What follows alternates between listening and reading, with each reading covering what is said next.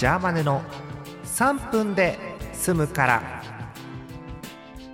5月8日水曜日の夜です。皆さんこんばんは。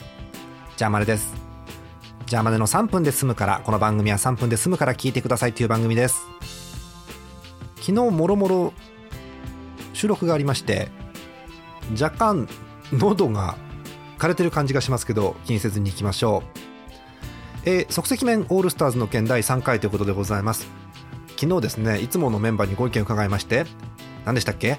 えー、っと焼きそば弁当が入っていない。赤いキツネと緑のさぬきはどこに行った？うん確かに。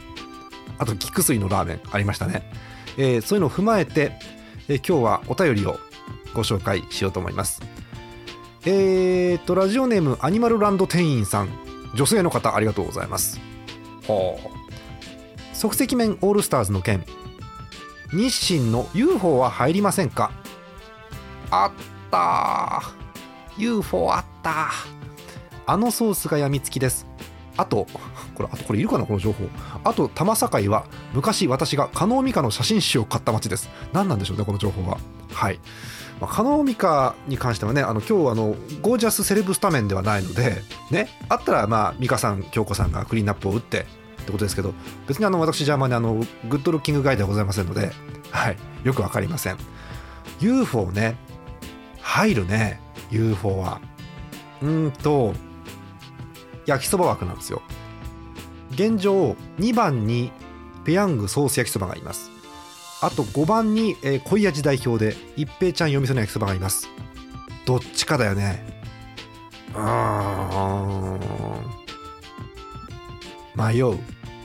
UFO ってさあれじゃないですか。えっと麺が若干太めでまあなんせあのうまい太い大きいですから UFO は。うまい太い大きいの UFO ですので。何でしょう。麺が太いのとあとソースが甘めなんですよ。っていうことを考えると普通焼きそば濃い味だと一平ちゃんと UFO は打線では両立しないはずなんです。